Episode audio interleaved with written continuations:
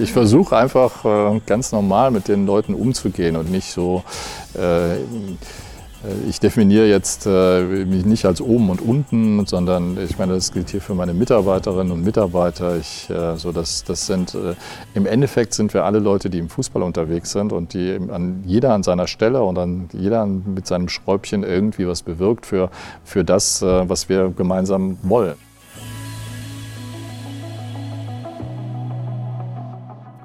Hallo und herzlich willkommen bei Everyday Leadership, dem Live- und Leadership Talk der DFB Akademie.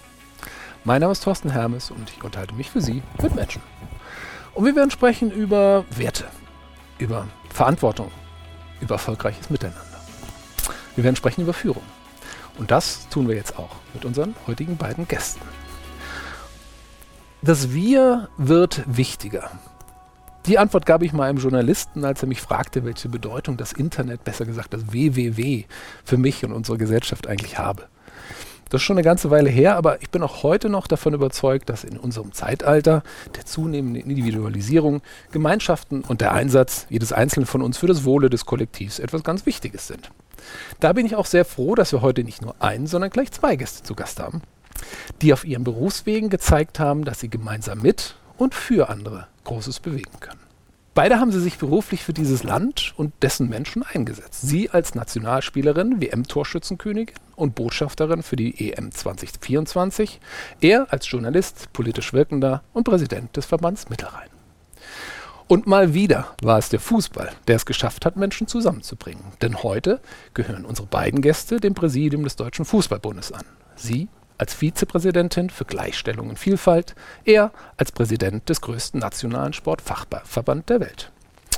Und in diesen Rollen haben sie sich nichts Geringeres auf die Fahnen geschrieben, als gemeinsam mit vielen den deutschen Fußball zurück an die Weltspitze zu führen. Sportlich, aber ich glaube auch darüber hinaus. Und daher wollen wir mit Ihnen über Ihre Rollen, Ihre Ziele und auch das neue Miteinander beim Deutschen Fußballbund sprechen. Aber ich hoffe, liebe Zuschauerinnen und Zuschauer, dass ich Ihnen heute auch die beiden Menschen hinter diesen verantwortungsvollen Aufgaben etwas näher bringen kann. In diesem Sinne, Celia Sasic, Bernd Neuendorf, danke, dass Sie sich die Zeit nehmen und ganz herzlich willkommen bei Everyday Leadership. Dankeschön. danke. Wir sind, ich darf das für die Zuhörenden sagen, in einem ganz besonderen Raum hier. Wie, wie nennt sich dieser Raum? Wofür wird der eigentlich genutzt? Ich glaube, er ist Boardroom mal getauft worden. Ähm, und ich habe ihn bisher nur genutzt äh, für Präsidiumssitzungen und äh, für unsere Gremiensitzungen. Das ist eigentlich der Grund, warum wir hier uns zusammenfinden. Toll. Also ich, mir sind zwei Dinge aufgefallen. Erstens sind wir im neuen DFB-Campus, das ich eh fantastisch finde, dieses neue Gebäude. Und zum anderen steht an der Tür, und das wurde, glaube ich, nicht für diesen Dreh gefaked oder so, offen für Vielfalt. Insofern war ich noch nicht im Raum drin und wir waren schon direkt im Thema. Insofern schön, dass wir hier sein dürfen. Auch wenn wir heute über Ihre Führung und Ideen sprechen wollen, erlauben Sie mir bitte, dass wir gemeinsam vielleicht noch einmal zurück auf diese wunderbare EM in London schauen. Wie haben Sie beide das Turnier und vor allen Dingen unsere, unsere Mannschaft erlebt? Gut, ich habe natürlich das Turnier intensiv verfolgt, habe auch jedes Spiel gesehen, nicht nur äh, ja, von, von unserer Mannschaft, sondern auch alle anderen Spiele, weil mittlerweile bin ich zwar sieben Jahre raus, ich kann es manchmal selber nicht glauben, wenn ich das äh, so höre, aber man fühlt sich da im Ganzen irgendwie auch noch ähm, sehr, sehr nah. Viele Spielerinnen, die dort gespielt haben, mit denen habe ich selber noch ähm, zusammengespielt. Und dementsprechend kann man natürlich auch die ganze Situation ein bisschen nachfühlen. Ne? Wie haben sie sich vorm Turnier gefühlt in dieser Auseinandersetzung, die sie einfach gehabt haben mit sich als Mannschaft und dann nachher auch während so eines Turniers, was passiert da mit äh, der Mannschaft, mit jeder einzelnen Spielerin? Äh, wie kommt man in so ein Turnier rein? Und äh, habe da natürlich mitgefiebert. Herr Neundorf, Sie waren auch selbst vor Ort, habe ich gesehen, im Fernsehen? Ja, ich habe drei Spiele gesehen und äh, das, die Spiele an sich waren ja schon sehr beeindruckend. Ähm, äh, aber was bei mir vor allen Dingen hängen bleibt, das ist äh, sozusagen, weil ich auch ähm, das Vergnügen hatte, mal mit der Mannschaft dann auch äh, vor so einem Spiel dabei zu sein, auch vor dem Turnier schon. Und wo man schon gemerkt hat, ähm, dass es in der Truppe irgendwie auch stimmt. Also gerade in England selber, wenn man dann da war und gemerkt hat, wie die miteinander umgehen und dass es locker war. Das kam ja auch bei den Pressekonferenzen rüber, dass, äh, dass sie witzig waren und äh, ja, dass sie äh, einfach Spaß an diesem Turnier hatten und am äh, gemeinsamen äh, Spielen. Und das, das haben sie sehr gut transportiert und ich glaube, es ist auch eine Grundvoraussetzung für den Erfolg, dass man als sich auch menschlich versteht und als Team ähm, harmoniert und das hat mich sehr beeindruckt beeindruckt. Also äh, einerseits die Leistung auf dem Platz, äh, da kann Celia viel mehr zu sagen, aber das äh, ganze Atmosphärische, das fand ich schon auch ganz toll. Klasse. Sie bauen mir die perfekte Brücke, weil den Luxus, den wir haben, dass wir eine ehemalige Nationalspielerin da haben, ähm, die sollten wir doch mal nutzen. In der Zeit, Sie haben ja sogar zweimal den Europameisterinnen-Titel mit nach Hause gebracht. Wenn Sie sich da zurückerinnern, was war damals bei Ihnen so der Magic Key, an den Sie sich erinnern, dass ein Team so gute Leistung zeigen kann? Und vielleicht, wenn ich noch ergänzen darf, und gab es da irgendwas, wo Sie vom Fernseher oder auch äh, in London oder in England gemerkt haben, das ist genauso wie bei uns damals? Wir können ja mal gucken, was ist so der, die, das Erfolgsrezept für, für gute Teamleistung?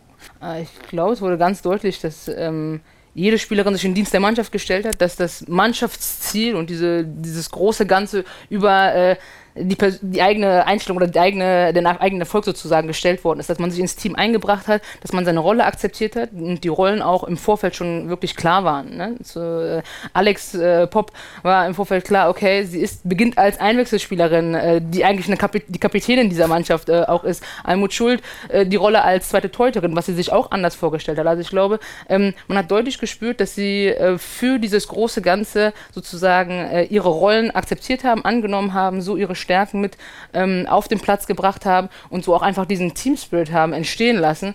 Und ähm, ich glaube, das war auch so ein bisschen der, der Erfolgsfaktor. Man hat gespürt, dass es eine Mannschaft ist. Man hat gespürt, ähm, dass sie gemeinsam Großes schaffen wollen. Und das hat sich eben auch über den Bildschirm und auch auf die Ränge übertragen. Spannend, weil Sie auch gerade Almut Schuld ansprechen. Ähm, Per Mertesacker war auch mal bei uns zu Gast und ich erinnere mich an das Spiel, äh, ich glaube gegen Saudi-Arabien oder ein Spiel später bei der, bei der WM damals, als man ihn gesehen hat, die Flaschen anreichen damals. Ich habe das bei Almut auch gesehen. Da sagte der Kommentator, glaube ich, im Fernsehen, Almut Schuld bringt noch die Getränke. Ist das auch so ein Signal, dass man sagt, die Menschen auf der Bank sind eben auch für die, für die Spielenden da? Also ich meine, äh, bei so einer Mannschaft ist jeder Einzelne wichtig für das Team und jeder Einzelne gibt sozusagen äh, ihren Part der Rolle für das Team, damit es erfolgreich ist. Mhm. Und da, glaube ich, äh, ist sich dann keine auch zu schade, eben äh, Wasser zu reichen, wenn da jemand äh, auf dem, am Spielfeld bei, bei einer Hitze und bei, einer, bei dieser Belastung einfach auch äh, Getränke braucht. Also ich glaube, das ist genau das, was eben dieses Team auszeichnen, nicht über sowas nachzudenken, zu sagen, ich sitze hier auf der Bank und jetzt soll ich jemandem die Flasche reichen, sondern einfach zu denken, wir haben ein großes gemeinsames Ziel mhm. und wie kommen wir dahin? Wir haben das vorher für uns definiert, was das für uns bedeutet und äh, so setzen wir das auch um. Jetzt könnten wir natürlich sagen, ja klar, ist ja selbstverständlich, wenn man da dabei ist, wenn wir alle, alle Freunde, alles nett, aber ich stelle mir gerade jemanden vor, der sagt, Mensch, ich habe hier einen richtigen Groll. Ich hätte gerne gespielt. Ich finde auch, dass ich besser bin als die anderen. Jetzt soll ich da noch Flaschen bringen wie schafft eine Trainerin oder ein Trainer das, genau diesen Spirit, den Sie beschrieben haben, auch hervorzurufen, dass wirklich alle 23, 26, wie viel sind, dann auch sagen, ich mache da mit und nicht gefaked, sondern aus dem tiefen Innern raus. Ja, ich glaube, das wird äh, auch innerhalb der Mannschaft gibt es eine Auseinandersetzung mit sich. Das ist ja auch kein, äh, keine Sache, die jetzt von heute auf morgen passiert. Das ist eine Auseinandersetzung, die über einen längeren Zeitraum passiert ist. Diese Mannschaft ist ja auch schon äh, 2019 zusammen gewesen und auch schon davor. Und da entwickeln sich eben auch Rollen und Rollen verändern sich auch. Also in, wie gesagt, in jedem Training gibt es diese, dieses, ähm, ja, Ausverhandeln der Rollen so ein bisschen. Jeder will seinen Platz finden in der Mannschaft, jeder gibt sein Bestes für die Mannschaft und jeder will auch spielen, das ist vollkommen verständlich, aber am Ende können es einfach nur elf. So sind die Regeln und so ist das Spiel. Und das weiß auch jeder und das muss auch jeder sozusagen akzeptieren. Und ich glaube, der entscheidende Punkt ist tatsächlich auch, dass man äh, das schafft, dass ähm, die Spielerinnen ihre Rolle so wahrnehmen und wissen, wie sie die sozusagen ausfüllen können und wie sie die, ähm, äh, dieses Gefühl haben, dass diese Rolle auch sehr wichtig für das Team ist und warum sie wichtig für das Team ist. Mhm. Und wenn das äh, geschafft ist, dann kann eben auch so etwas entstehen und all diese äh, Themen, diese Auseinandersetzungen passieren vor dem Turnier und nicht während des Turniers, weil während des Turniers ist klar, wir haben dieses eine große Ziel. Ich habe das so wahrgenommen, das ist äh, ganz entscheidend und das ist, geht ja dann schon über die, die Mannschaft hinaus und gilt vielleicht insgesamt ganz gut. Ähm, dass ähm, die Trainerin hier vor allen Dingen, äh, was die Kommunikation anbetraf, also wirklich sehr stark war. Ich glaube, sie hat wirklich sehr viel auch mit einzelnen Spielerinnen gesprochen, hat ihnen ihre Rolle erklärt und warum äh, sie jetzt spielt oder die andere nicht spielt oder warum äh, sozusagen, ich glaube, dass, das, war, das war schon auch eine ganz große Leistung des Teams hinter dem Team, also dass die sehr gut kommuniziert haben, äh, die, ähm, ja, die, äh, die Ansprache gestimmt hat. Man muss auch den richtigen Ton treffen. Ich glaube, das ist auch ähm, sowas ganz Wichtiges bei so einem Turnier, aber auch sonst äh, in einem Unternehmen oder so, dass man das schafft. Und äh, wenn das äh, stimmt, äh, dann ähm, ähm, ja, dann hat man auch eine Akzeptanz für das, was man tut. Und die Akzeptanz ähm, ähm, von einer Almut Schuld oder von, äh, von einer Alexandra Popp ähm, äh, vielleicht erstmal nicht in der Startelf zu stehen, die, ähm, ja, das ist halt gelungen. Mhm. Das muss man sagen. Ich bin Ihnen dankbar, dass Sie die Menschen ja. neben dem Platz ansprechen. Ähm, ich war kürzlich mit meiner Tochter im Kino. Und da haben wir so am Ende des Films kam so dieser Abspann, wir bleiben dann immer sitzen und hören die Musik und lassen den Film nochmal sacken. Und da sagte meine Tochter, sie ist elf, wow Papa, bei so einem Film, da machen echt viele Menschen mit. Weil das sind ja, weiß ich nicht, Hunderte, die da stehen. Wenn ich über diese EM nachdenke, denke ich natürlich direkt an, an, an Poppy natürlich, an Merle Froms, an Neda Oberdorf, aber wenn man sich mal vor Augen führt, wie viele Menschen mithelfen, dass unsere Spielerinnen so ein tolles Turnier spielen können. Allen voran Martina und, und ihr tolles Team. Aber auch Oliver Bierhoff, Sabine Marmitsch, Joti Schatzelexo, die das irgendwie mit auf die Agenda geschrieben. Tobias Haupt, Mirko Diston, die tollen Akademiekollegin, Anna van, van der Velden, die gekocht hat, ähm, Jan-Ingwer Kaisen-Bracker, Sie beide natürlich und ganz viele mehr, die ich jetzt gar nicht alle nennen kann. Aber Herr Neuendorf, mich würde interessieren, ähm, ist das das Teamplay des neuen DFB, dass diese Rädchen so gut ineinander greifen? Wie haben Sie das wahrgenommen? Ja, so ein Team muss sich natürlich finden. Also das ist, äh, sag mal, das gilt für die Mannschaft, das gilt für uns jetzt hier, die wir neu gewählt sind im Präsidium und äh, wir haben ja hier auch äh, insgesamt eine neue Ausstellung im DFB und äh, das gilt für jedes Team und man muss gucken, ähm, sozusagen, ja, wer hat wo seine Rolle und äh, untereinander, wie gesagt, ich glaube immer, es ist äh, sehr stark ein Thema der Kommunikation. Wie, wie sind die Rollen verteilt? Wer weiß, äh, dass es keine möglichst wenig Überschneidungen gibt, dass man klar abgegrenzte Bereiche hat und Zuständigkeiten, dass von den anderen akzeptiert wird, äh, was der andere macht und wo seine Zuständigkeit ist. Das sind alles wichtige Dinge. Ich kann es jetzt im Einzelnen nicht bewerten, dafür bin ich viel zu kurz dabei und würde mir auch nicht anmaßen äh, zu sagen, wie, äh, ähm, ob die Rollen da richtig oder falsch verteilt sind. Aber offenbar hat das, äh, hat das funktioniert funktioniert und äh, die Abstimmung hat gestimmt und äh, das, äh, ähm, der Erfolg äh, letztlich ist ja auch ein Signal dafür. Ich glaube, wenn es atmosphärisch rumpelt, ähm, dann überträgt sich das auch direkt auf so eine Mannschaft und auf so ein Team oder auf so ein Präsidium oder auf einen Verband insgesamt. Äh, und ähm, das haben wir ja nun leider auch erlebt in den letzten Jahren beim DFB. Das darf man ja auch ehrlich sagen, dass es atmosphärisch schwierig war und das Image des Verbandes gelitten hat. Und ähm, das müssen wir einfach versuchen, wieder besser hinzubekommen. Und ich glaube, da ist, wie gesagt, ähm, eine andere Ansprache und Kommunikation wichtig und das versuchen wir. Ich war nur eben auch in der Auflistung, war nicht komplett, aber mir hat auch so diese Gruppe dieser Ehrenamtlichen, der Menschen, die quasi tagtäglich für den Fußball überhaupt arbeiten, die mhm. ähm, ihre Freizeit sozusagen geben, um diesen Sport überhaupt zu ermöglichen für eine breite Basis, aber eben auch für viele Frauen und Mädchen diesen Zugang zu schaffen, diesen Sport überhaupt zu betreiben, da äh, zu lernen, dieses Gefühl von Teilhabe, Chancengleichheit einfach auch zu erfahren. Und ähm, die sind in meinen Augen ein extrem wichtiger Faktor äh, für das Gelingen nachher auch in der Spitze. Äh, auch wenn das natürlich dann nachher die Leute nicht im ersten Moment äh, so groß sehen. Aber wenn man ganz weit zurückgeht und sich äh, überlegt, ähm, wo ist sozusagen die Essenz des Fußballs, wo, pass wo, passiert das Ganze, dann ist das eben da bei den Menschen, die tagtäglich äh, in den Vereinen arbeiten und da eben äh, diese wertvolle Arbeit für die Gemeinschaft und am Ende eben auch für die Nationalmannschaft und für, für dieses Wir-Gefühl sorgen. Ohne Breite keine Spitze, habe ich immer gelesen. Sehr weise Menschen. und umgekehrt. genau, sehr gut. Anna, danke für den, für, die, für den Hinweis. Das ist natürlich total wichtig. Und wie gesagt, ich habe auch dazu gesagt, man kann sie gar nicht alle nennen, weil eben so viele wie bei so einem Film da involviert sind. Sie haben eben ähm, das Büro angesprochen, beziehungsweise auch außerhalb des Platzes. Und ich könnte mir vorstellen, dass jetzt die eine oder andere vielleicht sagt, ja, ja, im Fußball ist das ja leicht. Da hat man eben die elf Leute und ein Ziel gemeinsam, und das ist das nächste Spiel gewinnen. Da kann man sich ja irgendwie darauf einstellen. Aber im Büro hat man vielleicht einen Head of Online-Marketing, der mehr Budget haben will als der Head of Online-Marketing und beide wollen sich vielleicht irgendwann mal Chief Marketing Officer werden oder wie auch immer. Sie beide haben ja auch Erfahrungen neben dem Platz gesammelt. Sie bei der EM-Bewerbung in vielen anderen Bereichen, Sie in Ihrem Journalismus und politischen Tätigkeiten. Ist es neben dem Platz wirklich anders als im Sport? Oder was braucht es auch aus Ihrer Sicht, wenn man, ich sag's mal, im Büro als Team auch erfolgreich sein will? Worauf kommt es da an? Also die Frage, die ich mir in meiner Arbeit als DFB-Vizepräsidentin immer stelle, ist, ähm, für wen machst du das sozusagen? Also für wen bist du da? Wofür bist du DFB-Vizepräsidentin? Mhm. in meinem Fall würde ich sagen, ist es dann auch relativ leicht zu beantworten, zu sagen, hey, für die sieben Millionen Mitglieder des DFB und deren Interessen und ähm, die auch sich in, die, in der DFB-Spitze sozusagen auch wiedersehen möchten, ja, also deren Interessen dort auch wiedergespiegelt äh, sehen möchten und sich einfach in, in dem, was wir vertreten, ähm, einfach auch ähm, ja, mitgenommen fühlen und auch äh, Teil von dem Ganzen, als Teil von dem Ganzen sehen. Das mit den Interessen ist ja ähm, nicht ganz so einfach, weil es gibt ja auch im Fußball viele Interessen.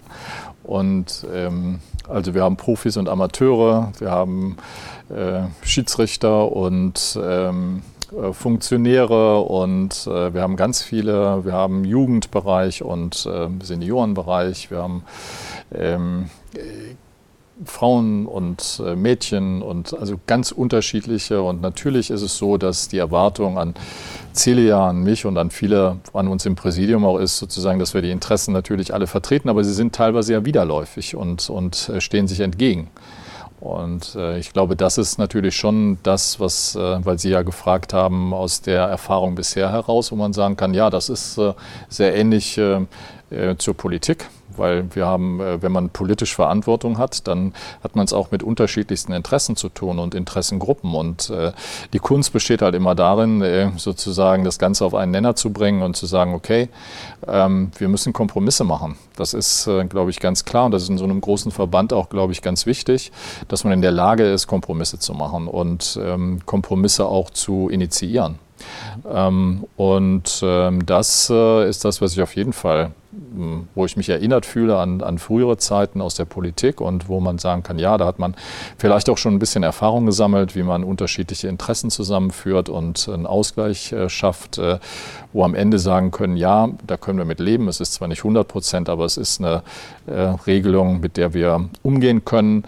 Ähm, ich sage immer, das ist idealerweise so wie bei Tarifverhandlungen, wo die Positionen am Anfang sehr weit auseinander sind, was Arbeitgeber und Arbeitnehmer fordern. Äh, und dann gibt es oft nächtelange Verhandlungen und die Türen sind zu und äh, äh auf einmal gehen sie auf und man äh, hat zwei Mikros und beide vertreten diesen Kompromiss. das ist eigentlich das Ideale, wie ich es mir eigentlich auch vorstelle, dass wir ähm, auch wenn die Interessen sehr unterschiedlich sind, vertrauensvoll miteinander sprechen können, Interessen abgleichen, zu Lösungen kommen und ähm, dass wir äh, ja nicht mit Durchstechereien und Querschüssen leben müssen, weil das erschwert Gespräche und Verhandlungen, äh, sondern dass man äh, ruhig und besonnen ähm, die Dinge diskutieren kann und dann äh, für alle auch ein Ergebnis erzielt. Das ist eigentlich das, was mich sehr stark an die Politik erinnert und wo es hier eigentlich nicht anders ist, weil wir hier zwar im Grunde alle für den Fußball arbeiten, aber im Fußball gibt es eben auch ähm, sehr unterschiedliche Interessen. Nennen wir es Vielfalt. Und da treten Sie ja im Prinzip auch beide für an. Auch Sie, Herr Neundorf, haben ja in Ihrer Rede beim Bundestag im März gesagt, wir wollen nicht mehr über Vielfalt reden, sondern wir wollen es leben. Ähm, als Sie das jetzt gerade die Analogie aufgemacht haben zu Politik, musste ich an Margarete Vestager denken, unsere EU-Vizepräsidentin, die wir ja auch mal zu Gast hatten. Und die habe ich damals auch gefragt, wie schafft man es eigentlich, eine Entscheidung zu treffen, wenn man weiß, die einen, die einen gewählt haben, werden gleich jubeln und die anderen werden aufschreien. Das heißt, ich muss mich als Entscheidungsträgerin da ganz klar entscheiden. Wie erreicht man Konsens in einer Welt, in der Vielfalt ihren Platz haben will? Also erstens, äh, ich bin kein Typ, der äh, sozusagen nach, äh, nur nach Bauchevidenz geht, so nenne ich das immer. Also ich habe, natürlich hat man grundsätzlich erstmal ein Gefühl oder so, was ist richtig, was ist falsch.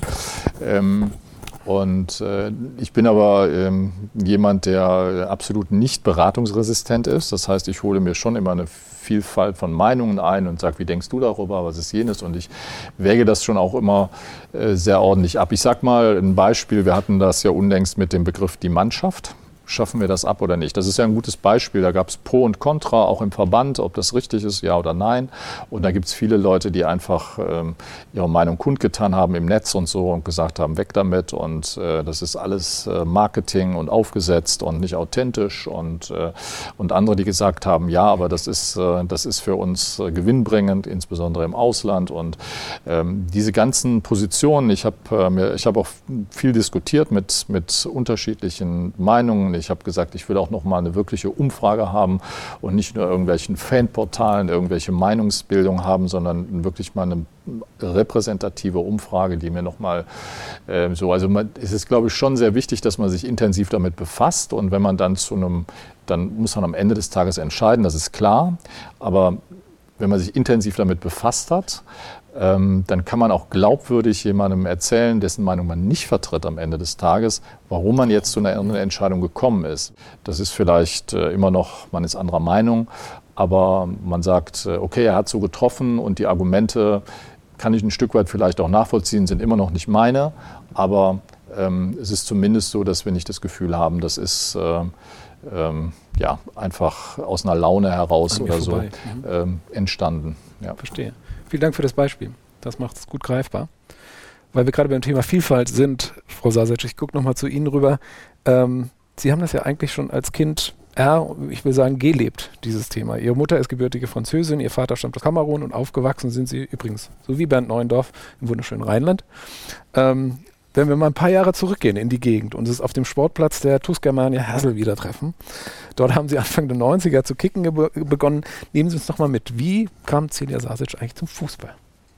Ähm, ich kann es jetzt auch nur aus Erzählungen sozusagen wiedergeben, weil seitdem ich denken kann, ist Fußball Teil meines Lebens okay. und seitdem ich denken kann, oder soweit wie ich zurückdenken kann, sehe ich mich auf diesem Ascheplatz in Hersel am Rhein der jedes Jahr unter Wasser stand. Im Frühjahr, äh, Tore hat man nicht mehr gesehen und ähm, es war... Äh, Ascheplatz, ich erkläre das kurz für die jungen Zuschauer. Okay. Gibt es heute, ja. Das ist wirklich ein seltenes Kulturgut, jetzt so ein Ascheplatz. Ja. Aber bei uns gang und gäbe Ascheplatz. Ich weiß, ich habe kurzer Schwenker. Ja. Dann nachher bei der Sichtungslehrgang der Nationalmannschaft, da haben Spielerinnen erzählt, ja, also die aus dem Norden kamen, ja, wir spielen auf Rasen und das war so, ihr spielt auf Rasen.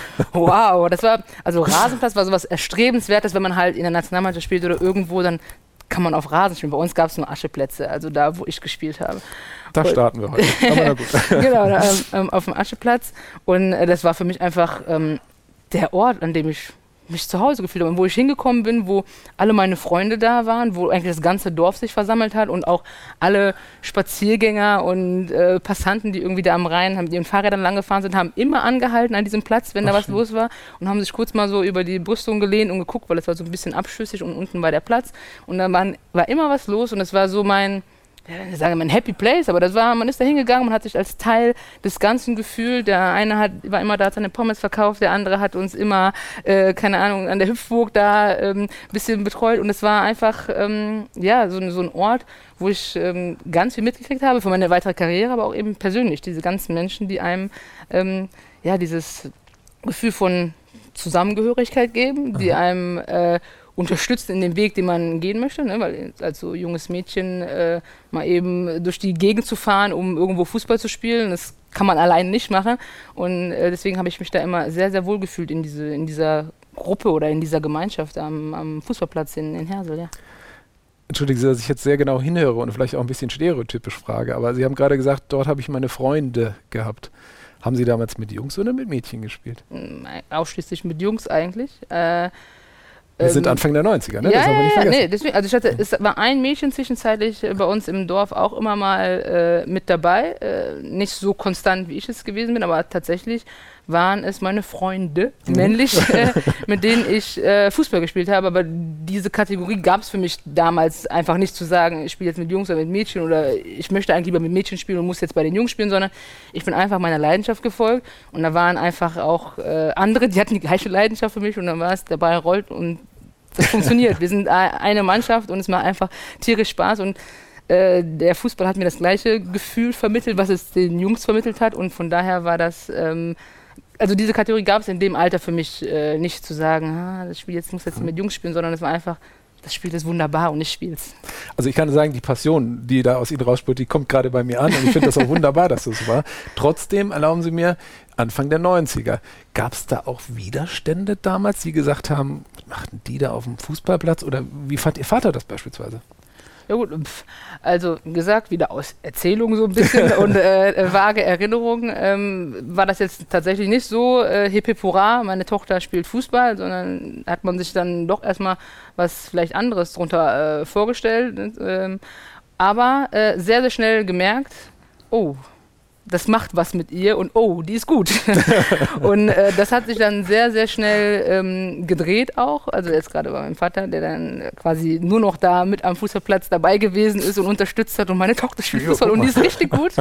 ähm, genau, also da habe ich diese Widerstände dann in dem äh, Moment nicht gefühlt und auch in meiner Gemeinschaft, in meinem Verein, man ist gemeinsam groß geworden, man hat gemeinsam das einfach so durchlebt und für äh, die Jungs drumherum war es dann auch normal, dass ich mitgespielt habe, weil ich dazugehört habe und weil ich äh, denen auch geholfen habe beim Spiel und ähm, das war, ich habe das dann nicht als, als Widerstände in dem Sinne, in dem Alter, äh, als Widerstände überwinden äh, wahrgenommen, sondern einfach, ähm, ja, das, dieses gemeinsame Erleben äh, wahrgenommen. Sie haben damals dazugehört und gehören heute noch dazu. Wenn Sie jetzt aus der Sicht von heute, ne, ich finde das schön, wie Sie es immer sagen, ich, nur aus Erzählung, aber heute können Sie es ja anders bewerten, den Fußball damals auf diesem Platz vor 30 Jahren mit dem Frauen- und Mädchenfußball mit heute vergleichen. Wie würden Sie diese Entwicklung beschreiben? Was ist da passiert in der Zeit? Also ich muss ja sagen, ähm, ich hatte ja auch gar keine andere Wahl, als mit meinen Jungs da zu spielen. Also mhm. ich hätte jetzt nicht bei äh, oder zwischen fünf Mädchenmannschaften wählen können sozusagen und zu sagen, ich will jetzt lieber da oder da spielen, sondern ich hatte in meiner Karriere nachher, muss ich ja sagen, auch Glück, dass mit meiner ersten Bundesligastation Bad Neuenahr mhm. das in einer überschaubaren Entfernung von meinem Zuhause gewesen ist. Also es waren 20 Minuten Fahrt, war zwar auch abhängig, dass mich jemand immer hinfährt, aber ähm, es war sozusagen die Möglichkeit gegeben, dass ich da Bundesliga-Fußball spielen konnte dann mit 15, 16. Ähm, und ich glaube, das ist so der, der äh, Knotenpunkt oder der Hebel, diese Infrastruktur, den Zugang zu schaffen für äh, Mädchen und Frauen, die Fußball spielen wollen, eben auch die Möglichkeit zu haben und nicht ähm, eben dieses, wie es heute teilweise auch immer noch der Fall ist oder was nicht selten vorkommt, zu sagen, ich muss jetzt einfach anderthalb Stunden eine Fahrtstrecke auf mich nehmen, um äh, Fußball äh, auf ungefähr meinem Leistungsniveau irgendwo zu spielen oder überhaupt zu spielen mhm. äh, als Frau, um da, und dann auch diese anderthalb Stunden wieder nach Hause äh, irgendwie kommen. Ne? Also das ist, glaube ich, so für mich ein ganz wichtiger, diesen Zugang zu diesem Sport für äh, Frauen und Mädchen einfach auch ähm, ja, so einfach wie möglich zu gestalten und ähm, den, den gleichen Zugang zu diesem Sport geben, wie es auch für Jungs und, und Männer ist. Mhm. Ich frage deswegen, meine äh, kleine Tochter spielt auch Fußball und ist total begeistert und ich bin als Papa, und das um Gottes Willen bitte nicht gegen ihren Papa verstehen, aber seit jeher, ich finde das toll. Und das, ich habe da nie drüber nachgedacht irgendwie, weil das einfach so passt. Und deswegen habe ich so wahrgenommen, da war ist schon in diesen 30 Jahren so ein bisschen was in die richtige Richtung, glaube ich, passiert. Und ich habe mich gefragt, und die Frage möchte ich Ihnen stellen, Herr Neuendorf. Sie haben ja als Staatssekretär im Ministerium für Familie, Kinder, Jugend, Kultur und Sport, so heißt es, glaube ich, des Landes Nordrhein-Westfalen, den soeben beschriebenen Wandel ja nicht nur miterlebt, sondern auch mitgestaltet. Und deswegen möchte ich Sie fragen, was braucht es aus Ihrer Sicht, wenn man solche grundsätzlich lang etablierenden Strukturen verändern möchte und verbessern möchte? Was braucht es dafür? Das ist. Äh, Außer langen Atem. Äh, ja, ja, langer Atem, das ist eigentlich schon die Antwort. Äh, das, äh, das ist völlig, äh, genauso ist das eigentlich, weil ähm, äh, wir haben es ähm, in vielen Sportarten, aber auch im Fußball ist, ähm, das merken wir an, an vielen Stellen, ähm, ist die die Denke ist doch recht konservativ. Jetzt nicht politisch, sondern man spielt Fußball, wie man es immer gespielt hat. 11 gegen 11, 7 gegen 7 in der D-Jugend oder in der C-Jugend 9 gegen 9 oder was auch immer. Wir sehen das jetzt auch nicht nur beim Frauenfußball, sondern auch bei den, ähm, wenn wir jetzt neue Spielformen etablieren wollen, bei Kindern und Jugendlichen, kleinere Teams, 3 gegen 3, kleinere Tore, äh, sozusagen, wie äh, stark man werben muss dafür und wie stark man äh, ringen muss um, und argumentieren muss, äh, warum das äh, möglicherweise für die Fußballentwicklung Entwicklung, für die Entwicklung eines Kindes, äh, wo es jetzt erstmal vielleicht um den Spaß an dem Sport geht und gar nicht so sehr um Leistung, ähm, wie stark man äh, sozusagen da ansetzen muss, um solche äh, tradierten Denkmuster, sag ich mal, einfach aufzubrechen und zu sagen, ja, wir müssen nicht immer sieben gegen sieben spielen, damit die Kinder Spaß haben, sondern man kann auch andere Formen etablieren. Und wenn es richtig gut läuft, dann entwickeln wir auf diese Art und Weise bessere Spieler oder werden die Kinder besser im, im Spiel, als sie das vielleicht ähm, in, einem, in einem größeren Team tun, weil ähm, das ist vielleicht äh, ja auch ein gutes Beispiel. Wir haben ja, wenn wir sieben gegen sieben spielen, Das habe ich früher auch erlebt als Spieler. Ich war nun jemand, der äh, bis äh, mich dann diese Verletzung ganz äh, rausgeworfen hat, aber war jemand, der eigentlich regelmäßig in der Mannschaft war. Ähm, aber die Mannschaft äh, bei uns im Dorf, da waren eben FC auch. Grenzwacht Hüttgen, sollte genau, man genau, sagen, ja? genau, mein ganzer Stolz. So die, ähm, da waren aber auch dann Jungs, oder das sieht man ja heute dann teilweise auch noch, die kommen erwartungsfroh zum Spiel, aber dann steht es auf der Kippe und sie werden nicht eingewechselt und sie, und sie gehen wieder nach Hause und spielen nicht. Bei 3 gegen 3, 4 gegen 4 ist die, äh, das ist ja das, worum es geht, dass wir die Kinder nicht verlieren. Sie sind dann, wenn sie nicht spielen, äh, für den Fußball verloren, weil sie nach einem Jahr den Spaß verlieren, an der Linie zu stehen und nie eingewechselt zu werden und nur zum Training zu gehen, in Anführungsstrichen. Also das sind ja, das ist ja die Denke dahinter, äh, dass sie auch technisch besser werden. Ähm, aber nochmal, ähm, um das zu etablieren, ähm, braucht man diesen eingangs erwähnten langen Atem und starke Überzeugungskraft. Und man braucht natürlich Menschen, die das, äh, was wirklich ja auch in der Akademie oder von vielen Experten auch als sinnvoll erachtet wird, die es dann auch übersetzen. Und wir brauchen diese Transmissionsriemen. Das ist wohlfeil, wenn man im Ministerium sich tolle Sachen ausdenkt oder in der Akademie. Wir brauchen immer Menschen in den 25.000 Vereinen, die, die das zu ihrem Anliegen machen und die überzeugt sind, dass es richtig ist und dass wir hier insgesamt für den Fußball einen Mehrwert haben. Und das ist äh, sozusagen das, äh, wo, wo man ansetzen muss, glaube ich, wie kriegen wir diese äh, Überzeugungstäter, sag ich mal, in den Vereinen oder in der Gesellschaft, äh, die dann äh, das, was man politisch möchte oder fußballtechnisch umsetzen möchte, wie, äh, da brauchen wir diese Menschen und deswegen werde ich ja auch nicht müde, immer zu sagen, ja, wir brauchen, ähm, Spitze ist alles richtig und schön und gut und äh, was in der Akademie überlegt wird, das ist in vielen Dingen richtig. Aber wir brauchen diese Leute an der Basis. Und deswegen bin ich äh, und verstehe ich mich auch äh, äh, immer noch als Anwalt der Basis, weil wir werden diese Dinge nicht durchsetzen, nicht umsetzen können, wenn wir nicht Menschen dafür begeistern können in den kleinen Vereinen beim FC Grenzwacht Hürtgen, dass das richtig ist, was, was wir hier uns überlegen. Schön. Also ich habe ein gutes Gefühl, dass die Menschen Ihnen da vertrauen werden, aber wir lassen uns überraschen von, von, von der Zukunft. Ich würde, bevor wir in die Zukunft gucken, gerne noch in der Tradition und in der Vergangenheit bleiben, Herr Neuendorf. Denn Sie haben, auch das habe ich mir aufgeschrieben, neuere Geschichte, Politikwissenschaften und Soziologie studiert, stimmt's? Ja. Und das unter anderem an einer, einer der renommiertesten Hochschulen der Welt, nämlich im englischen Oxford. Ich habe mir auch sagen lassen, die Englisch muss sehr gut sein, aber wir machen auf Deutsch weiter. Mich würde interessieren, was für Erinnerungen haben Sie an diese Zeit in, in England? Ähm, durchgehend eigentlich gute Erinnerungen.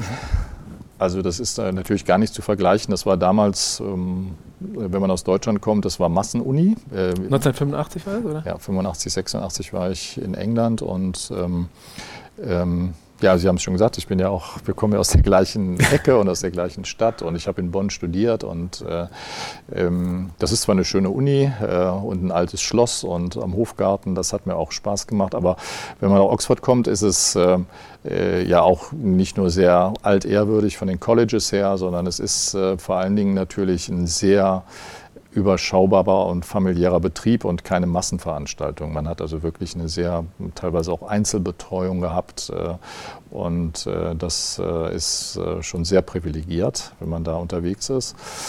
Ähm, das ist das eine, das, aber was mich eigentlich auch sehr begeistert hat, ähm, das ist eigentlich, ähm, wie es an solchen Unis, da kommt der Sport ins Spiel dass äh, sozusagen ähm, Körper und Geist als durchaus als Einheit gesehen werden und glaube ich dieses äh, körperliche auch sehr stark betont wird. Es war äh, wirklich so, mh, dass man wenn man in Oxford nicht Sport gemacht hat, vor allen Dingen gerudert hat, dann, ähm, dann war man auch ein Stück weit aus der Community Das, das war einfach so. Ich, hab, ich hatte nie in meinem Leben vorher gerudert, aber es gehörte einfach dazu, dass man dann gesagt hatte, ja, wir, wir, du kommst jetzt in ein Boot, in einen Achter und äh, äh, wir hatten äh, diese acht äh, Jungs und einen Steuermann und äh, wir sind morgens äh, an die Themse, haben gerudert und vor dem Frühstück dann gemeinsam gefrühstückt und dann ging es erst in den Unibetrieb und das, man braucht sich als Team und man,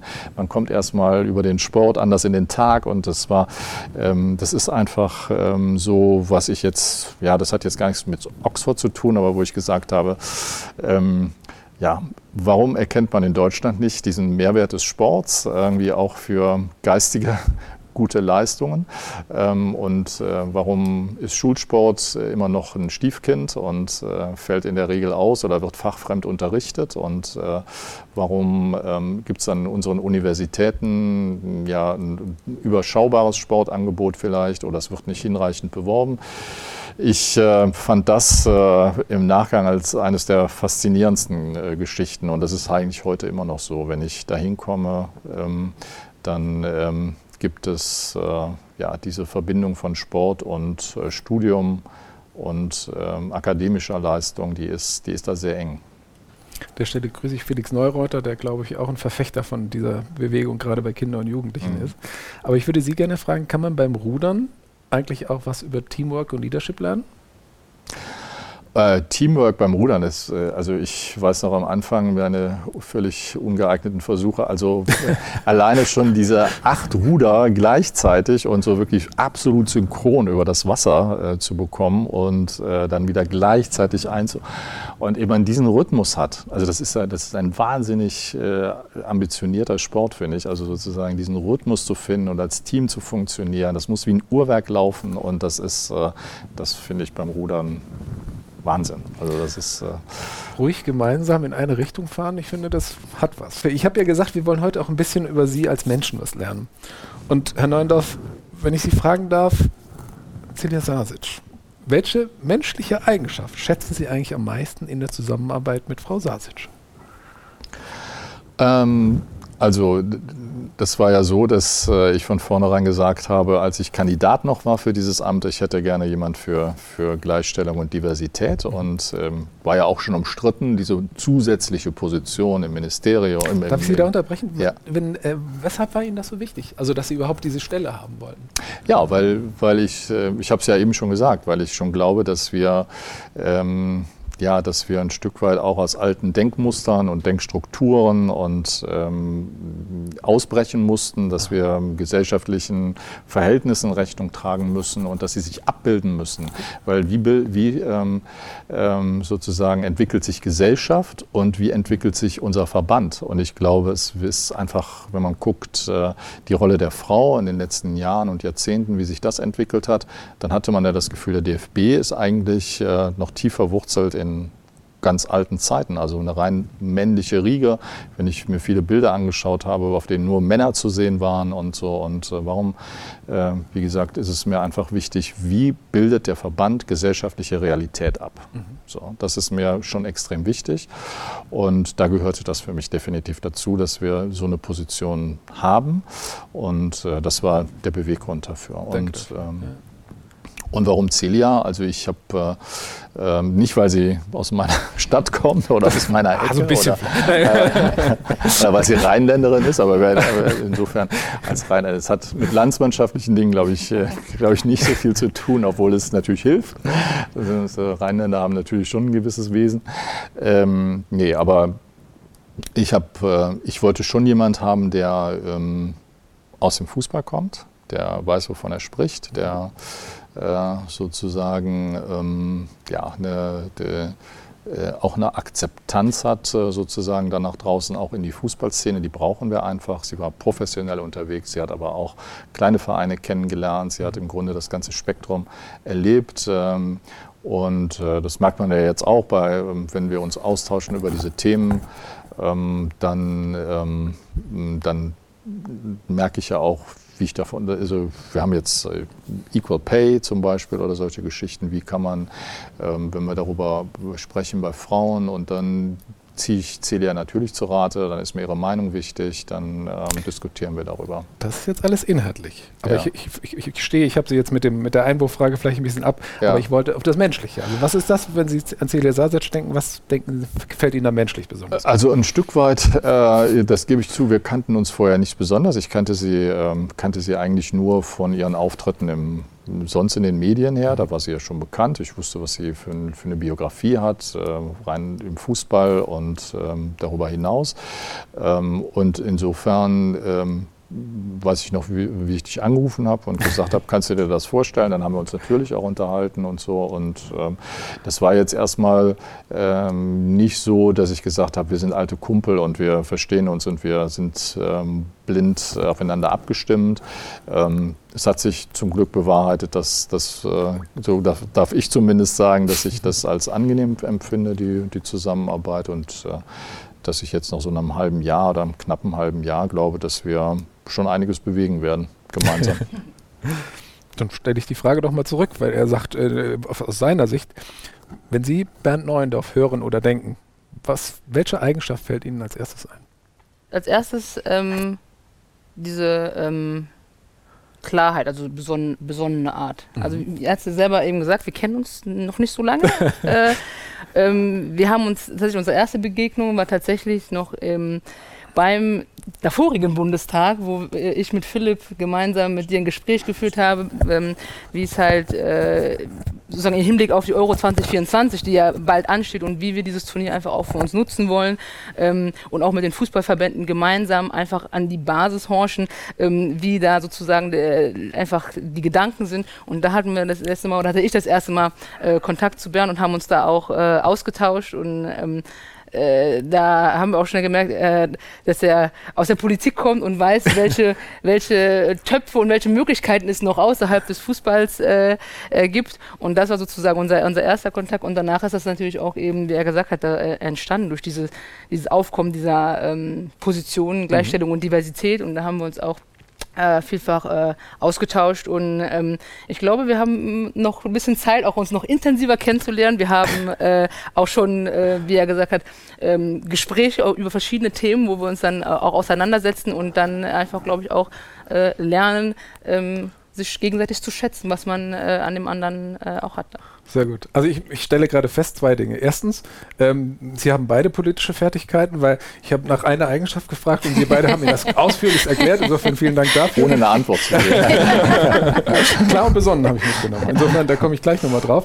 Und das Zweite ist, ähm, ich finde es toll, Herr Neuendorf, von außen, ähm, dass Sie sagen, Sie ergänzen sich auch komplementär, weil sie sagen, sie bringt aus dem Fußball was mit. Sie hatten eben gesagt, sie haben früher aufgehört, aufgrund einer Knieverletzung, brauchen wir gar nicht weiter darauf eingehen, aber ähm, insofern, dass man sich einfach Menschen nimmt, um ein vielfältiges, starkes Team zu haben. Und das fällt mir an der Stelle auf und das finde ich ehrlicherweise toll. Ich war so frei und habe vorher mal nachgeschaut, ähm, was andere Menschen so über Sie, über unseren Präsidenten Herrn Neundorf sagen. Und ähm, Menschen, die mit Ihnen zusammengearbeitet haben, beschreiben Sie als freundlich und zugleich durchsetzungsstark und auch in schwierigen Momenten, das fand ich ganz toll, immer integer und immer Mensch. Kanzlerkandidat Per Steinbrück hat mal über sie gesagt, sie seien besonnen und stünden nicht für Hinterzimmerintrigen zur Verfügung. Aber wie wir alle wissen, sind Fremdbild und, und Selbstbild ja oftmals nicht das gleiche. Insofern möchte ich Sie fragen, gibt es da vielleicht doch was, was den besonnenen Bernd Neuendorf mal aus der Haut fahren lässt?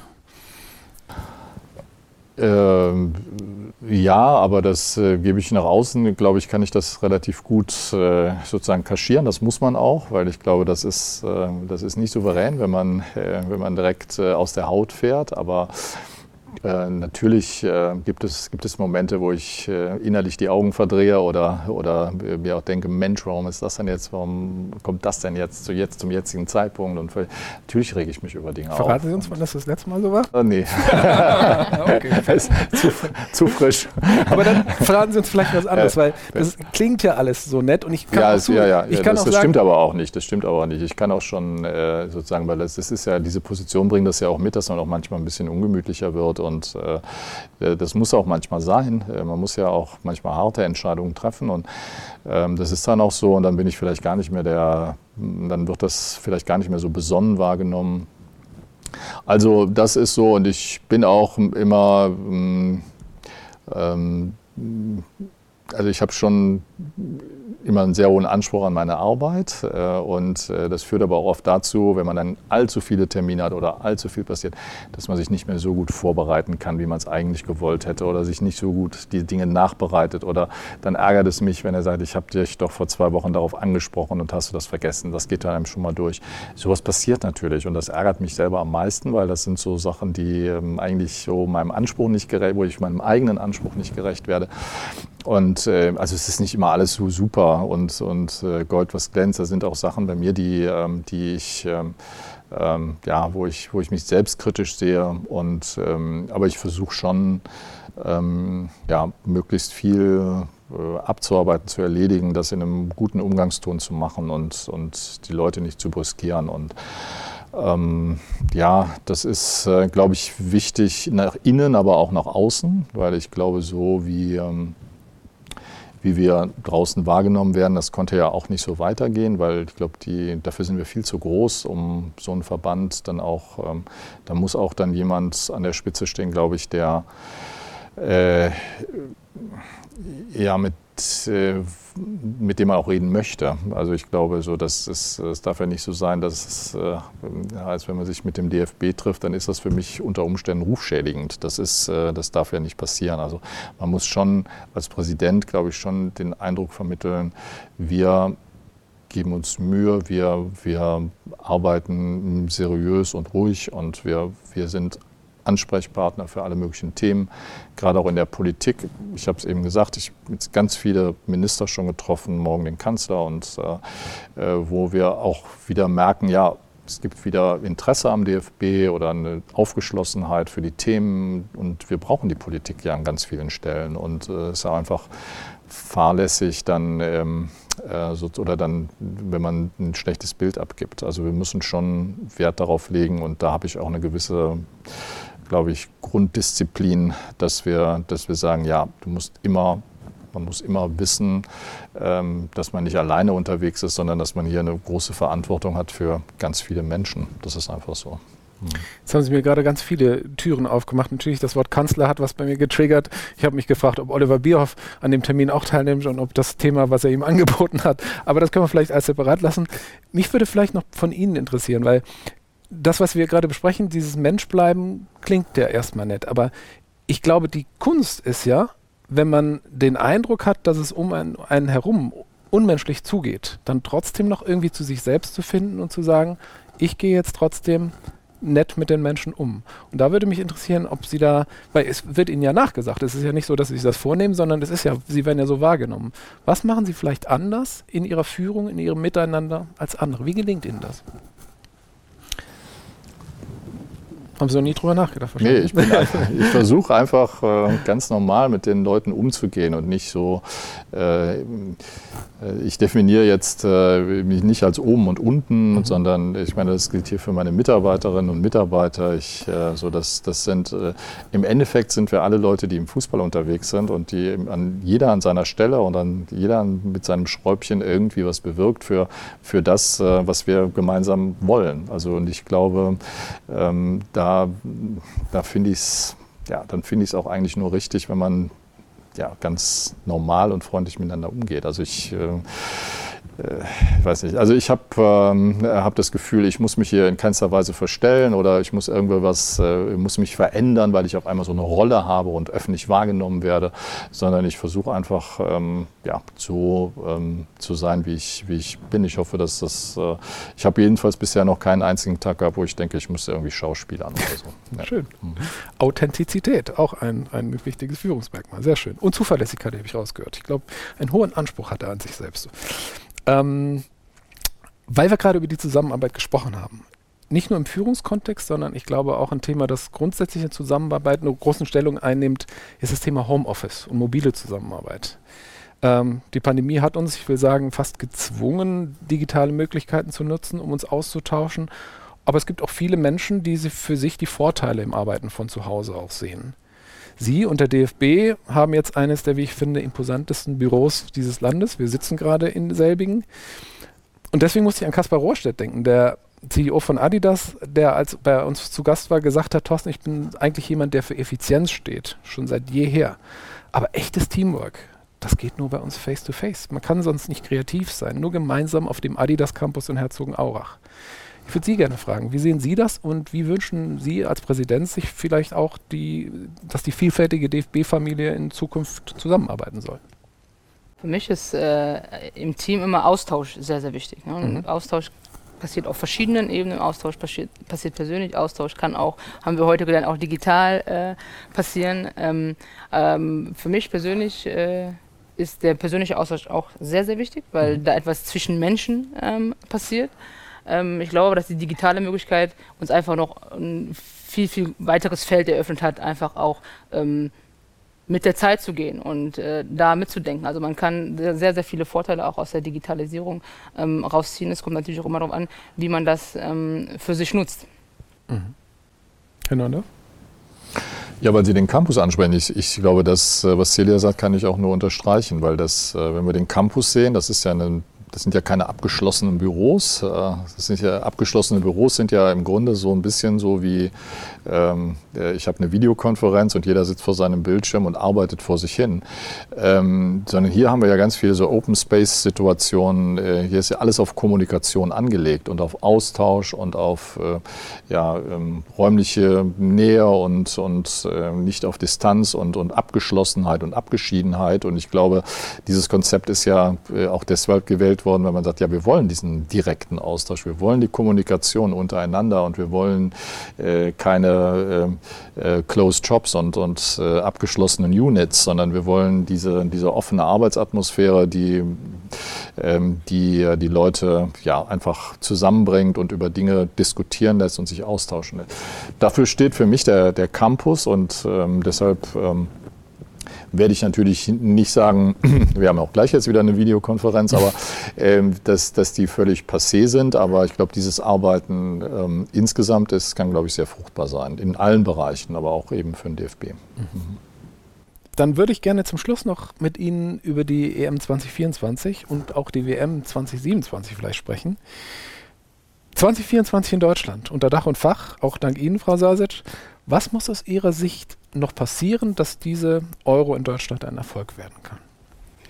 Ich glaube, wovon wir ausgehen können, äh, ist, dass wir 2024 hochklassigen Sport und einen hochklassigen Wettbewerb hier in Deutschland haben werden, wo ja die besten Mannschaften Europas und eigentlich auch dann bis auf wenige Ausnahmen so die Creme de la Creme der, der Spieler hier, hier äh, sein werden und wir werden einen, einen fairen Wettstreit sozusagen der Nationen äh, auch erleben. Aber ich finde es ganz, ganz wichtig, dass wir eben auch noch äh, diese andere Komponente mit hier drin haben, nämlich die ähm, diesen gesellschaftlichen Aspekt. Was wollen wir mit diesem Turnier bewirken? Was können wir mit diesem Turnier hier sozusagen hinterlassen und was kann daraus entstehen? Und das ist nämlich für mich da der zentrale Begriff ist das Gemeinwohl. Wie schaffen wir es mit diesem Turnier das Gemeinwohl zu stärken? Wie schaffen wir es, die Menschen mitzunehmen, den Menschen das Gefühl zu geben, dass dieses Turnier auch für sie eine Bedeutung hat, dass wir wieder zusammenkommen, dass wir ein Wir-Gefühl alle kennen, glaube ich, die hier jetzt im Raum sind, auch dieses Gefühl noch von 2006, was da oh, passiert ja. ist, wie Menschen zusammengekommen sind. Und das hatte ja auch einen Effekt über die Landesgrenzen hinaus. Das war ja ein Effekt, der wirklich äh, in die Welt getragen worden ist. Und das ist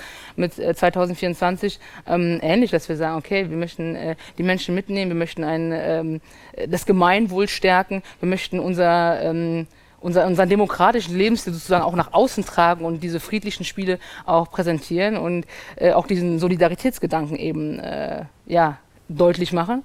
Und dabei ist es dann natürlich auch wichtig, nicht einfach zu sagen, okay, wir sprechen jetzt darüber und ne, betont man, das ist ein gesellschaftlich wichtiges Turnier, sondern mhm. da muss man auch Initiativen, Projekte ins Leben rufen. Wir haben jetzt den Beteiligungsprozess beispielsweise ins Leben gerufen. Da geht es nämlich genau um diese Ehrenamtlichen, die Leute, die, ja. mhm. äh, die quasi tagtäglich da äh, am Platz stehen. Da haben wir ähm, 14.000 Ideen von den Menschen bekommen, wie wir dieses Ehrenamt sozusagen äh, stärken können, wie wir das wieder ähm, äh, so auf die Beine stellen, dass das wieder ein ganz wichtig, also dass, dass die Leute sagen, okay, das ist, hat einen bestimmten Wert für die Gesellschaft und ich möchte mich engagieren, ich möchte dabei sein.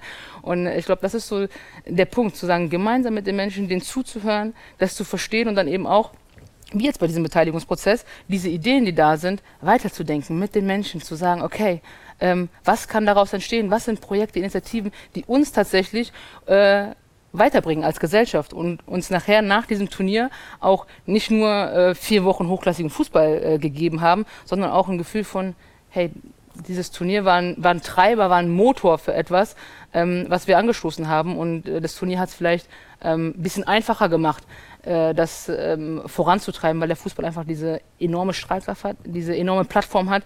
Man ähm, ja, auf einer, auf einer äh, anderen Ebene in dem Sinne diskutieren kann, weil es halt einfach so gesehen wird und so viele Menschen eben äh, da aufmerksam zuschauen.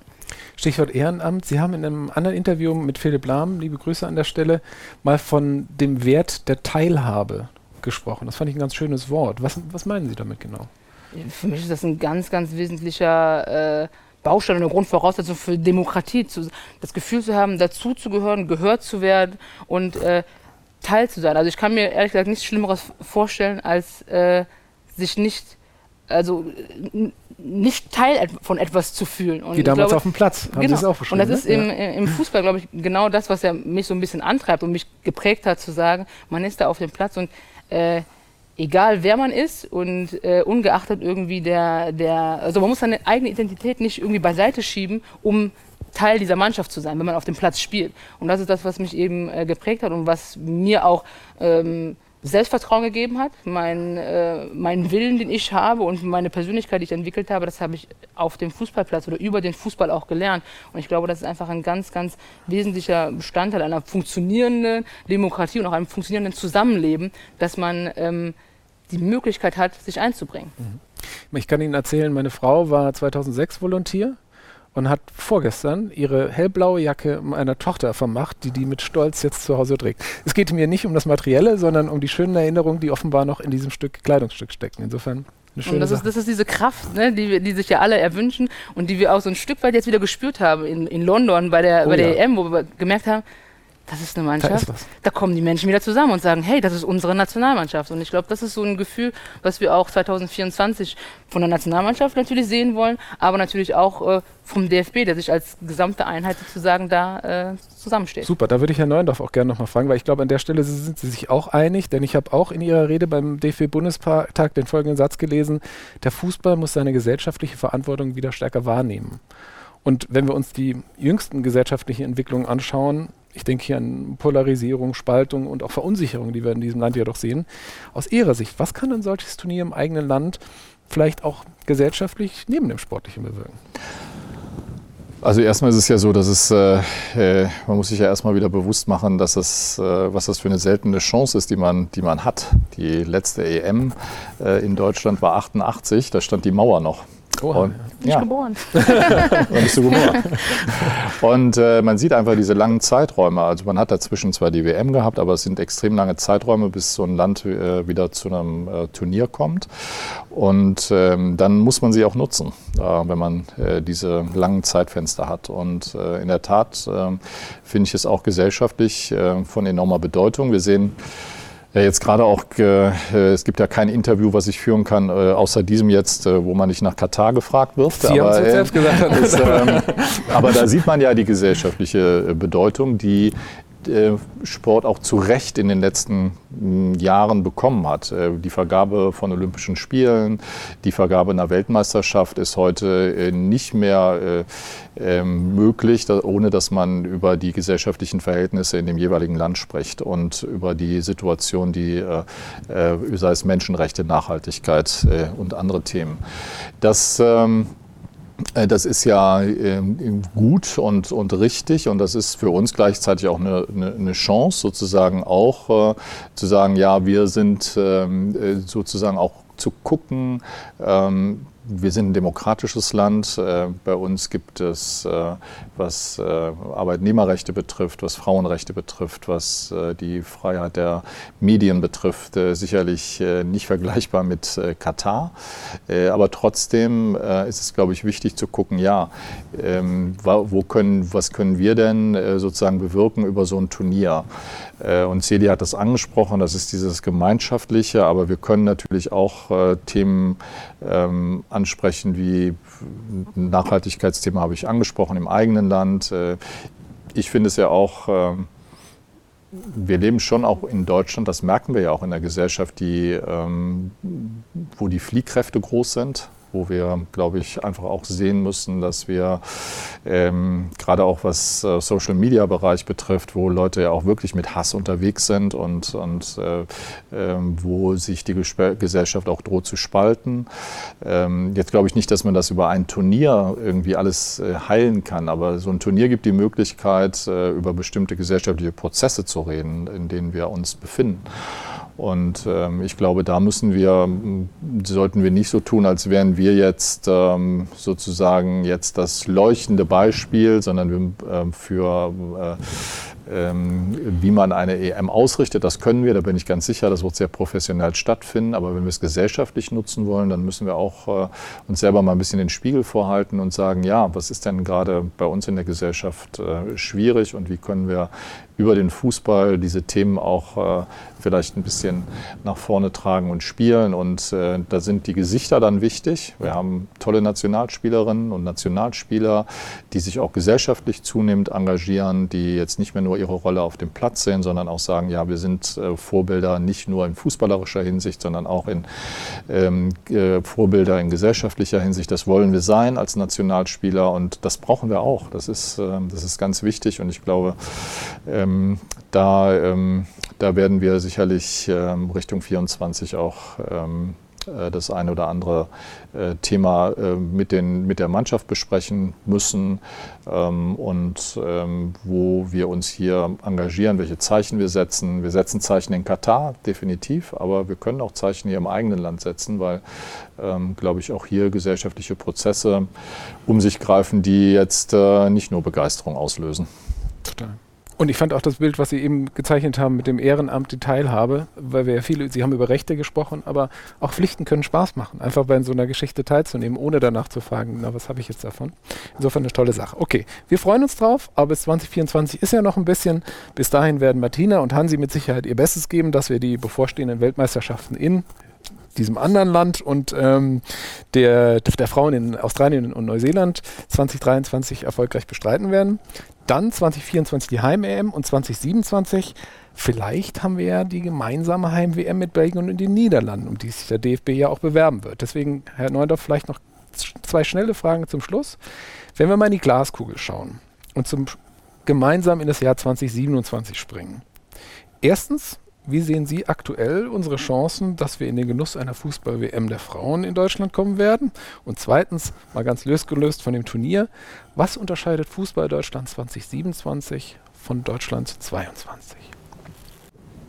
Erstmal glaube ich, dass wir äh, eine richtig gute Chance haben, jetzt äh, insbesondere was den Frauenfußball betrifft. Ich glaube, das machen sich die wenigsten ja klar. Wir hatten jetzt dieses tolle Turnier, wir haben im nächsten Jahr eine Weltmeisterschaft, wir haben in 24 eine äh, Olympische Spiele, wir haben in 25 wieder eine Europameisterschaft äh, der Frauen, weil die jetzige ist ja eigentlich nur ein Jahr, also 21, 25 dann wieder und 27 dann hoffentlich diese diese WM. Das heißt, wir haben fast jedes Jahr außer 26 ein richtig großes Turnier bei den, bei den Frauen. Das äh, muss man sich erstmal klar machen, was das für eine Chance ist, sozusagen. Jetzt auch, wir reden immer über Entwicklung, Frauenfußball und perspektivisch und jetzt ist wieder so ein langes Gap. Nein, es ist kein Gap, weil es gibt jetzt eigentlich jedes Jahr ein Highlight. Also das ist wirklich äh, eine große Chance und meine Hoffnung ist, und das bringt ja auch dieses Konzept, was wir jetzt im Präsidium verabschiedet haben, Fast Forward, äh, wo es um Frauenfußball geht, wo wir uns messbare Ziele gesetzt haben, sozusagen Richtung 27, was wir erreicht haben wollen, ähm, was die mediale Sichtbarkeit betrifft, was äh, sozusagen äh, auch Gremienbesetzungen betrifft, wo wir uns ganz wirklich gesagt haben, nee, wir wollen nicht einfach nur aufschreiben, das sollte dann der Fall sein, sondern wir haben es mit Zahlen hinterlegt. Wir wollen ganz bestimmte, wir wollen, wie viele Frauen- und Mädchenmannschaften wollen wir mehr haben. Wir wollen uns messen lassen mit unserer Arbeit und äh, das ist auch ein Ansporn für jeden von uns im Präsidium zu sagen, ja, ähm, da sind, äh, sind wir hinter den Erwartungen zurück und da müssen wir uns neue Mechanismen überlegen, wie wir die Ziele erreichen, sodass ich hoffe, dass wir all diese Ziele, die da formuliert sind, äh, 27, was den Frauen Frauenfußball betrifft, aber auch, was wir gerade schon besprochen haben, was den Fußball generell betrifft, nämlich äh, äh, wie schaffen wir es, eine gute Infrastruktur hinzubekommen, wie schaffen wir es, ähm, gerade auch im ländlichen Raum, ähm, mehr Mannschaften, mehr Trainerinnen und Trainer, Schiedsrichter, ein großes Problem. Wir haben an ganz vielen Stellen Handlungsbedarf und äh, da müssen wir uns diese konkreten Ziele setzen. Und meine Hoffnung ist, dass wir 27 sagen, wir sind noch nicht durch, aber wir sind auf einem Pfad und wir haben den beschritten und äh, wir hatten 22 im Bundestag. Ähm, da war die Situation so und wir bewegen uns äh, auf einem auf, auf einem Level, wo wir äh, sagen können, ähm, die Maßnahmen, die wir ergriffen haben, die wirken. Das, ist, äh, das wäre mein Wunsch, 27. Und ähm, ja, dazwischen liegt noch ein Bundestag, den muss man auch erst noch mal überleben, aber dann, äh, dann werden wir hoffentlich 27 sagen können, es ist ein erfolgreicher, eine erfolgreiche Arbeit gewesen. Das würde ich schon fast so stehen lassen wollen, aber ich möchte Sie beide natürlich nicht entlassen, ohne die Frage zu stellen, die bei uns jeder Gast zum Schluss bekommt. Und die geht so. Everyday Leadership. Das bedeutet für mich, Celia Sasic. Ähm, das tägliche Gespräch mit Kolleginnen und Kollegen und äh, viel Selbstreflexion. Vielen Dank. Und natürlich möchte ich sie auch Ihnen stellen, Herr Neundorf. Everyday Leadership, das bedeutet für Bernd Neundorf das Positive sehen, auch in den anderen. Und ähm, das macht schon viel aus, wenn man weniger schlecht übereinander redet. Ähm, und ähm, wenn man ähm, immer sich vor Augen hält, ich habe es eben schon mal gesagt, dass wir im Grunde ähm, alle ganz froh sein müssen, dass wir was ganz Tolles machen, auch wenn man sich mal aufregt, weil wir haben das Privileg, im Fußball zu arbeiten und für den Fußball zu arbeiten. Finde ich jeden Tag toll, wenn man sich das klar macht. Und ähm, ja, das macht, äh, das sollte doch Motivation und Lust sein und dass wir alle an einem Strang ziehen und in dieselbe Richtung. Und ähm, ja, das äh, darauf wirklich hin und äh, in der Zusammenarbeit mit meinen Kolleginnen und Kollegen und hoffe, dass das fruchtet. Und das, liebe Zuschauerinnen, lassen wir genau so stehen. Meine Damen und Herren, lieben Dank, dass Sie heute wieder mit dabei waren. Ich hoffe, Sie fanden das Gespräch mit unseren beiden Gästen genauso toll wie ich. Da wir heute viel über Werte und ein erfolgreiches Miteinander gesprochen haben, möchte ich mich bei Ihnen mit den Worten unserer Bundestrainerin Martina Voss-Tecklenburg verabschieden, denn sie sagte nach der Rückkehr aus London im Kaisersaal des Frankfurter Römers, wenn jeder von uns die Werte, die wir, also die Frauenmannschaft in London, vorgelebt haben, mit seinem Verhalten raus in unsere Gesellschaft trägt, dann machen wir die Welt vielleicht ein Stück weit besser. Und das hätte doch was. In diesem Sinne. Auf bald und machen Sie es gut.